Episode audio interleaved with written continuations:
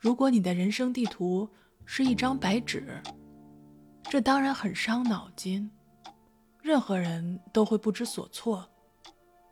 可是换个角度来看，正因为是一张白纸，才可以随心所欲地描绘自己的人生地图。一切全在你自己，一切都是自由的，在你面前是无限的可能。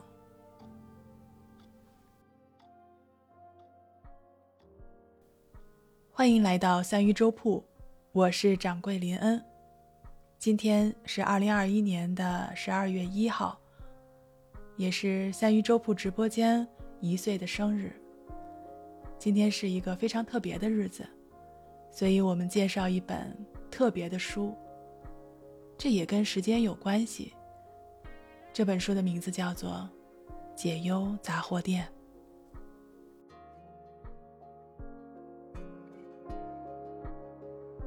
那个，我今天要分享的是东野圭吾的《解忧杂货店》。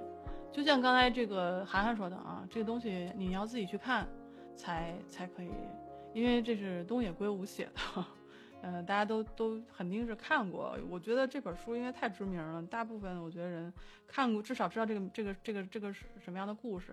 所以呢，我就在我就在想哈。我说我今天我到底要怎么介绍这本书呢？因为好多人都看过，然后就算你没看过的话，我就直接这样告诉你了，那你还是会去看吗？因为它是有一个有一个玄机在里面的。然后我就想，我怎么能避过这个玄机，然后给大家讲这本书？我想，我要不要按照时间顺序捋一下？啊，不行，那暴露太多了。我要不就倒叙，然后重新把它组合一下。我又没有那个能耐，没有那个能耐哈。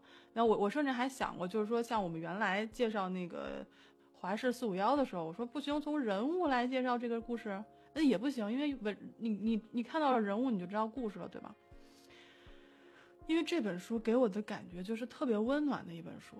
那我怎么能把故事的温暖传递给大家呢？我我我真的我觉得我我我后来放弃了。我决定，我都我都想到说，我今天不聊这本书了，我因为我找不到切入点。但是，但是我们不聊不行啊，因为这本书真的是很好的一本书。虽然我不是这个东野先生的这个书迷，呃，不是他的粉丝，但我觉得这本书他在市场上有这么高的一个地位，这么多人喜欢他，呃，他是有道理的。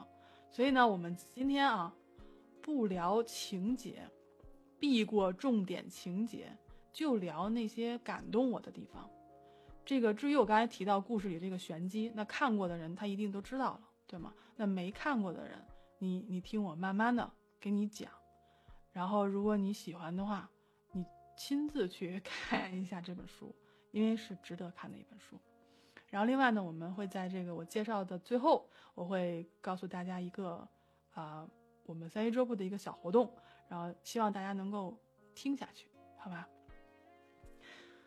来，我们来介绍这本书啊，因为以前呢，我听人说啊，就说这种悬疑小说或者破案小说，它一定是试图去隐藏三件东西里面的某，比如说一个或者两个条件，然后它才能够成为一个非常好的悬疑小说。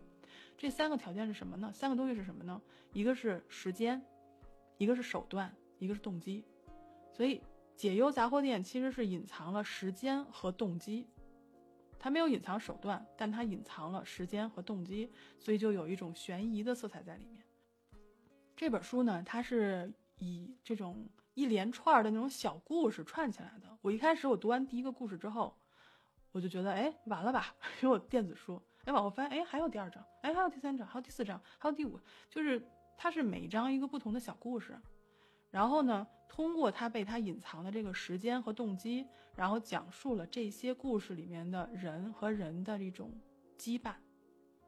让我们现在那个来想象一下哈，现在啊，大家想象一下，你闭上眼睛，你现在站在你的时间线上，你生命的时间线上，你可以看到自己的人生。我们想象一下，身前你面对的是未来，身后。是你的过去，没有现在，因为现在已经成为过去了，对吧？我们再想象一下，你站在自己的这个时间线上，在你身边的不远处还有一个人，他也站在那里。他也站在他的生命的时间线上。这两条线，如果有一点和你的时间线有所交集，我们假设，他有可能从你前面穿过，也有可能在你身后的线上有交集。那如果我们现在把我们的目光往上调，调到一个上帝的视角，我们会看到两条线相交，能够看到你你们两个人的时间轨迹。那你会不会有一种好奇心，就是说，当我们两两个人的生命线相交的这个点，会发生一些什么事情？对我的未来，我的时间线会有什么样的影响呢？其实，我刚才说的这个，就是我读到的解忧杂货店的这个故事，因为我看完了，就有非常强烈的一种这样的感觉。而且，这个这个故事呢，如果避开所有重要情节，我觉得它应该是一个被爱所承载的故事。为什么这么说呢？因为这个故事里面发生的所有的一切，都始于一段爱情。这段爱情是非常隐忍和克制的。书中用了非常非常小的一些篇幅，就写了这样一个爱情故事。这段爱情呢，足以让我们刚才看到的这个时间线，形成一个跨越了三十三年的一个闭环。这段爱情。就是有如此大的力量。我现在呢，我我在这个百度上，我搜了一下这个故事的简介，我们来看一看。他是这样说的：“他说，解忧杂货店，这里不止卖日常生活用品，还提供消烦解忧的咨询。困惑不安的你，纠结不已的你，欢迎来信。”讨论心中的问题。僻静的街道旁，伫立着一家解忧杂货店。只要你在晚上把写了烦恼的信丢进铁卷门上的投递口，第二天就可以在店后面的牛奶箱里拿到回信解答。这个呢，我们是都看到了，就很容易你在查这个故事的时候，你都可以看到。但是我没有透露细节啊。这个，所以在本着不透露关键情节的时候太难了，我，在本着不透露关键情节的这个原则啊，我来聊一聊这个故事。我最想聊的点，第一点，我想来聊一聊“认真”这个词，就是，比如我们这样说吧，你是否，我们来想一想，你是否对每一个你遇到的人都给予了足够的认真对待呢？因为杂货店的这个故事里，之所以有那么多让人觉得温暖的这些这个这个故事，就是因为其实故事里的每一个人，他心里都期待着被人认真的对待。我们来举个例子，就里面有个小孩子啊，他问问这个杂货店的老爷爷，说这个考试太难了，说我怎么能够很容易的去考到一百分呢？然后，如果是如果是我啊，如果作为一个这个对这个学虽然是学渣，但是一个成人的我，我会跟他说：“娃呀，好好学习，天天向上，好吧？”因为我深信是一分耕耘一分收获，这是我自己的回答。那这个杂货店的爷爷怎么说呢？他是这样说的：“他说，你要想考一百分，然后又想轻易考一百分，那你就去，那你就去考，去回答那些关于你自己的问题。”把它作为一场考试，因为只有你自己最了解你自己，所以你一定可以轻易的拿到一百分。所以呢，杂货店的这个老爷爷呢，他很认真的，一开始他都是很认真的回答这些小孩子的千奇百怪的问题，因为一开始只是小孩子去问一些奇奇怪怪的问题，但后来成人们也开始把自己的烦恼通过信的方式告诉他，所以这个这个就是怎么说呢？我会觉得很感动，因为被认真对待其实是可以带给人力量的。你就像那些在书里面把这个烦恼投入杂货店这个投递口的人，其实他们都是因为被认真的对待了，才坚定了自己本来不够强大的信念。老爷爷曾经这么说过，他说：“写信的人，他们都是内心破了个洞。”重要的东西正在从这个破洞中逐渐消失。人的心声是绝对不能被无视的。所以他本着这个信念，然后他去对待每一封信，认真的对待每一封信，每一个这些人的烦恼。其实我我之前是没有看过这本书的，即便他在这个，即便他很出名，然后销量很高，然后所有人都说啊好看好看，但是因为我不是东野先生的粉儿，所以我我不太喜欢看。对对不起，我不能这么说哈，就是我我我很少看他的书。但是我觉得看完这本书以后，我有一个感觉就是。你看，在咱们三鱼粥铺，咱们在这个建立三鱼粥铺直播间的时候，我那时候还没有，我没有看过解忧，但是我觉得初心跟他是一样的，就是接纳并且认真的对待每一个进入直播间的朋友。我们算一算，从去年十二月份开播到现在，我每天其实我都是很认真的对待每一位进入直播间的朋友，而且我也被三鱼现在在场以及现在没到场的这些朋友认真对待着。所以我能够感觉到这种认真带来的力量，也是咱们三鱼桌布直播间和三一桌布的节目往前走的一个动力。我以前还这么想过，我说，我说要要是有一天就没有人再认真对待这个直播间和对待这个节目了，我是不是就没有？我估计我一定是没有动力再再做下去的。但是后来转念一想，其实我不应该这么想，应该是说，只要我能够认真的。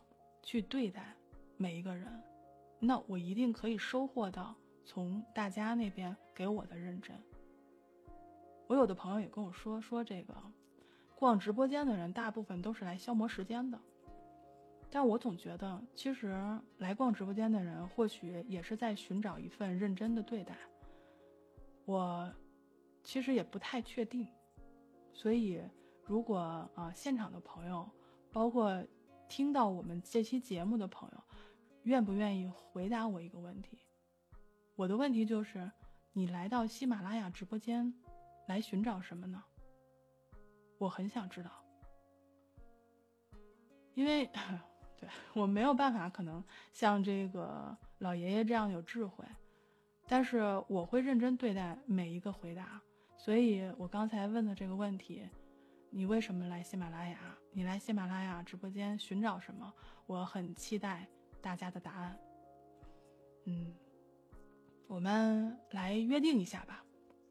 我们现在有一个新的专辑，叫做林掌柜的，是主播日记，我每天都会更新。明天我会更新一期，我把它叫做信箱，我就把它放在我们副专辑的置顶的位置上。我欢迎大家在这一条的音频下面的评论里留言，你可以来回答我刚才的问题，你也可以问出你现在的问题。因为我是真的相信认真的力量的，我也同样相信文字的力量。你就像这本书里头，每一个人都用书信来交往，因为现在我们所处的这个世界，通讯太发达，太有效率了。你可能瞬间就可以去联系到你的朋友、你的家人，但是很多时候，其实我觉得是缺少了一种落笔之前的一种思考。我们来想象一下，你现在发一个信息给你的朋友，你发出前你会查一遍，然后去删掉一些可能你觉得有些意气用事的，或者说一些幼稚的词，对吗？但是，如果你要用钢笔写在纸面上呢？你会不会多想一想，慎重的想一想每一句话，再写在纸面上呢？我相信每一句写在纸上的话，它一定是思考之后的结果，一字一句都是这样。而收到信的人呢，他读信他也是这样的，他得反复的去斟酌字里行间的意思，还有一些背后的可能性。所以写信的时候，我们思考。读信的时候，我们斟酌，这个也是《解忧杂货店》这本书的一个重要的看点。我们之前也聊过写信的事儿，对吗？我们之前聊过山楂文具店，也聊过根西岛文学和土豆皮馅饼俱乐部，这都是呃跟写信有关的事情。书信能够带给人温暖，能够带给人力量。能够带给人期待和感动。因为我相信，你只要看过这些书，你一定能够感觉到文字上的这种力量。就是很可惜，我们现在就很少写信了，对吗？就即便我们来想象一下，即便今天此刻，我说如果解忧杂货店从现在开启二十四小时，我们是否还能拿起纸笔去写一封信呢？我我可以幻想一下，因为我真的不知道要怎么去落笔，所以，假如，我是说假如，因为不知道怎么落笔，我就把一张白纸。放进了这个投递口。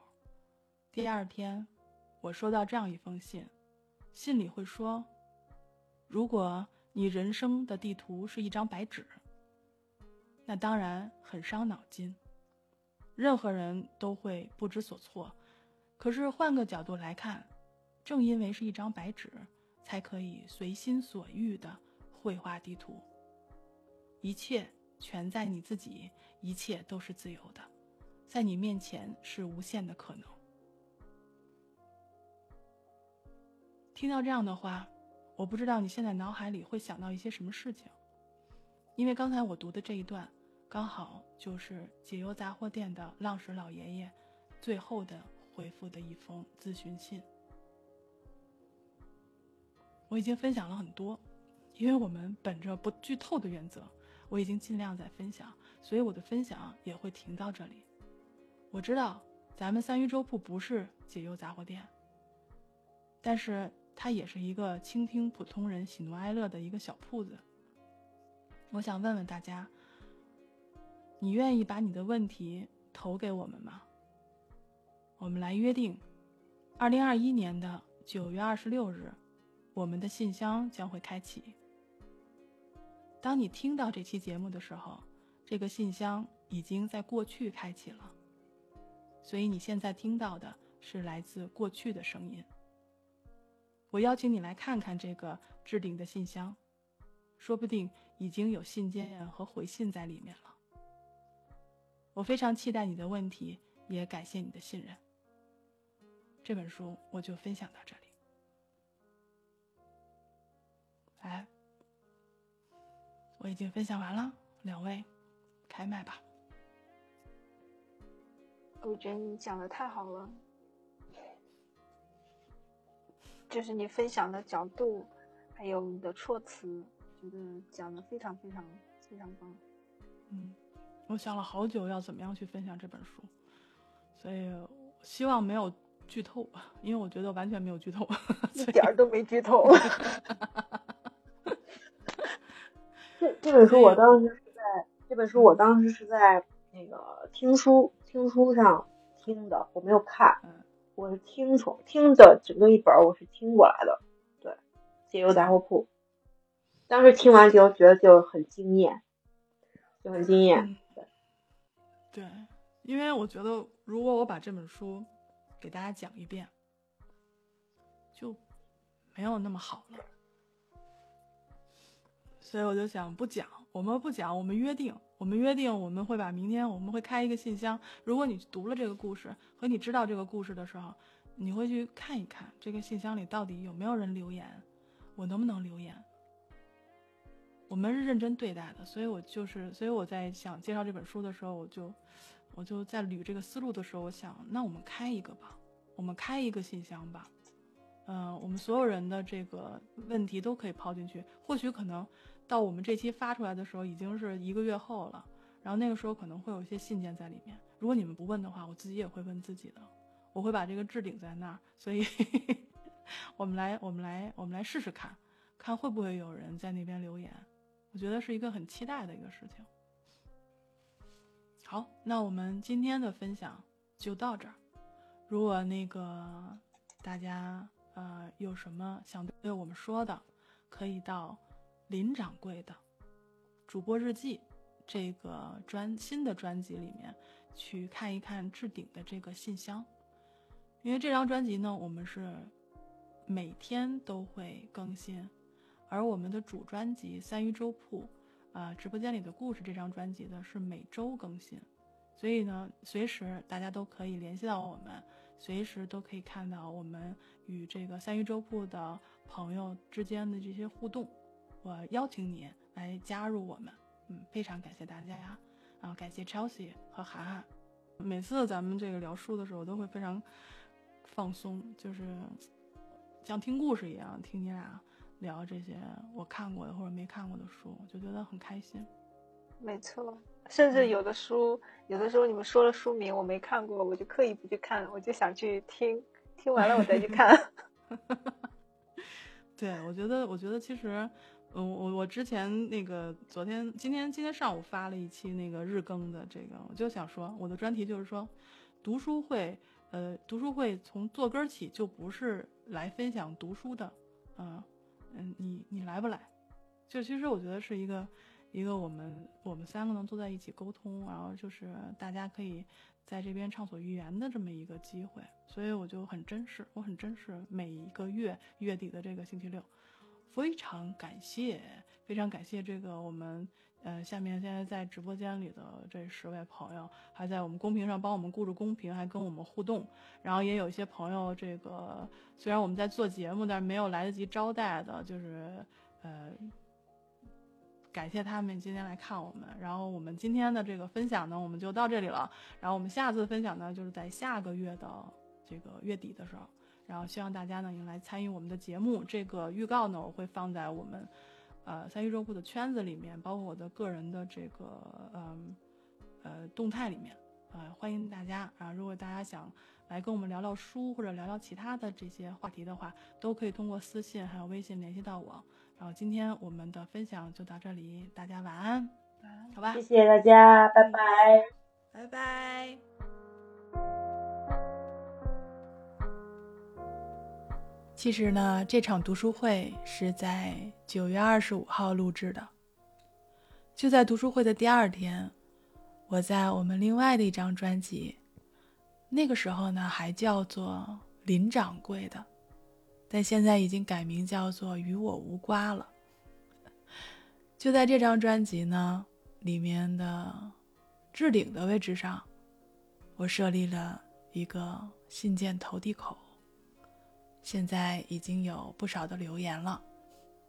如果你感兴趣的话，可以去看一看，也可以在里面留言，然后告诉我我问的那个问题的答案。还有就是，你是不是会有些话想对我说，或者对自己说呢？其实时间就是这么奇妙的，谁会想到当初我们录的这一期？会刚好在十二月一号这一天，我们一岁生日的时候播出呢。而这个故事刚好又讲到了时间。其实很感谢大家一直的支持，三一周不能走到 现在，只有我一个人的力量是不够的。我也借今天这个特殊的时机。向所有收听我们三鱼粥铺节目的听众朋友，我们听友群的所有的听友，还有跟我一起做节目的嘉宾，表示感谢，非常非常的感谢大家。未来三鱼粥铺 要怎么样走，我现在其实也是比较迷茫，但是我坚信我们会越做越好的，因为我依旧是很。